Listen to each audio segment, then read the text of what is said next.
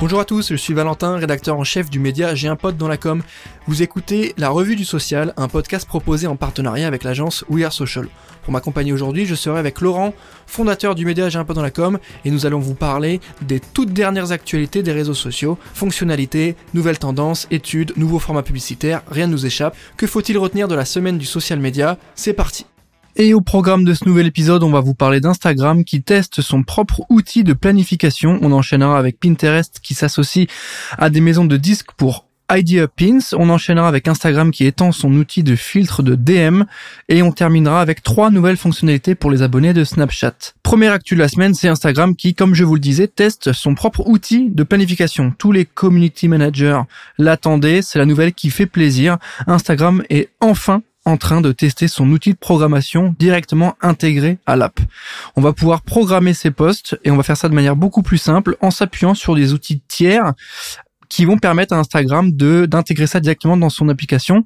Ça va rendre le processus beaucoup plus simple, beaucoup plus rationnel et ça va simplement permettre de gagner du temps et d'avoir tout ça sur une seule app de manière efficace. On peut dire, voilà, enfin Instagram s'y met. C'était un peu notre euh, attente un peu à tous en tant que CM. Selon ce que les CM vont faire, on verra si ça fonctionnera bien. Seul l'avenir pourra nous dire, hein, en fait, si cette fonctionnalité va être adoptée à l'échelle mondiale. Pour l'instant, c'est en test. On va voir si ça arrive aux US d'abord et ensuite en Europe. On attend tout ça, euh, peut-être avant la fin de l'année. On enchaîne avec la deuxième actu, c'est Pinterest maintenant qui s'associe à des maisons de disques pour Idea Pins. La musique populaire est au rendez-vous, vous le savez. Euh, la fonctionnalité Idea Pins sur Pinterest vient euh, s'enrichir avec de nouvelles musiques grâce à des nouveaux accords avec des maisons de disques. On pense euh, à Warner Music Group, Warner Chappell Music, Merlin et BMG. Donc toutes ces maisons-là vont avoir une collaboration directe avec Pinterest, ce qui va tout simplement faciliter pour les utilisateurs le, le, contenu musical.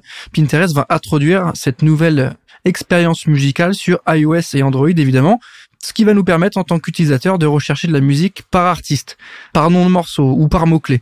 On va ensuite avoir quelque chose qui va se rapprocher du coup de TikTok parce que c'est ce qui manquait un peu sur la plateforme Pinterest, c'était la musique.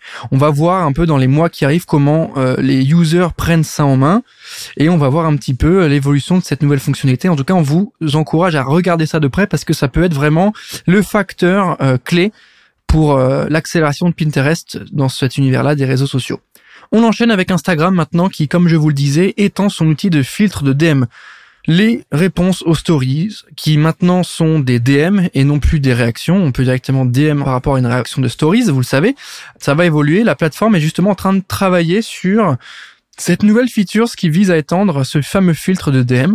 L'année dernière, vous le saviez, euh, l'application avait déjà introduit Hidden Words, donc cette feature, ce qui permettait de filtrer les DM un peu abusifs. Là, on va aller un peu plus loin. On va aller un peu plus dans le détail. On va être en mesure, euh, d'un point de vue très concret, bah, d'avoir euh, un blocage des DM par rapport à une personne que vous avez bloquée. Admettons, vous bloquez une personne. Si elle fait un autre compte, elle peut continuer à vous envoyer des DM via vos stories. Euh, là, l'application va aller plus loin et du coup va faire en sorte de bloquer. En tout cas, ils sont en train de tester ça, de bloquer de manière préventive tous les nouveaux comptes d'une personne que vous avez déjà bloqué auparavant. Donc c'est en train d'évoluer, c'est en train de changer, on va suivre ça de près évidemment. En tout cas, c'est toujours intéressant de voir euh, la manière dont Instagram travaille sur euh, cette volonté de sécurité et de, euh, de travail sur le fait de rendre cette plateforme un peu plus safe comme d'habitude, on enchaîne euh, cette revue du social avec trois nouvelles fonctionnalités pour les users de Snapchat.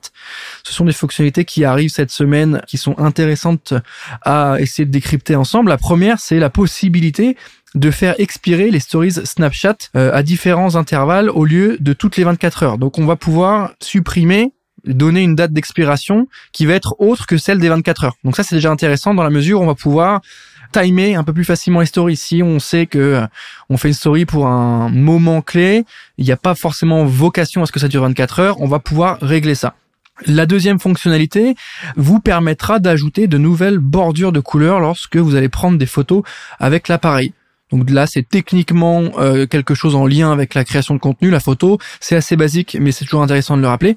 Et enfin, dernière fonctionnalité de Snapchat, c'est une petite mise à jour autour des sons parce que les abonnés pourront euh, utiliser différents sons de notification. Donc là, c'est vraiment le petit add-on un peu sympa qui fait que le bruit de tes notifs va pouvoir euh, être changé par rapport à ce que tu as envie et tu vas pouvoir personnaliser euh, le son de tes notifications. Donc bon, ça change pas la face du monde, mais c'est intéressant de voir la volonté de l'application de donner de plus en plus de possibilités aux utilisateurs pour que ça devienne user-centrique, pour que les gens se sentent bien sur l'appli, qu'ils aient envie de l'utiliser.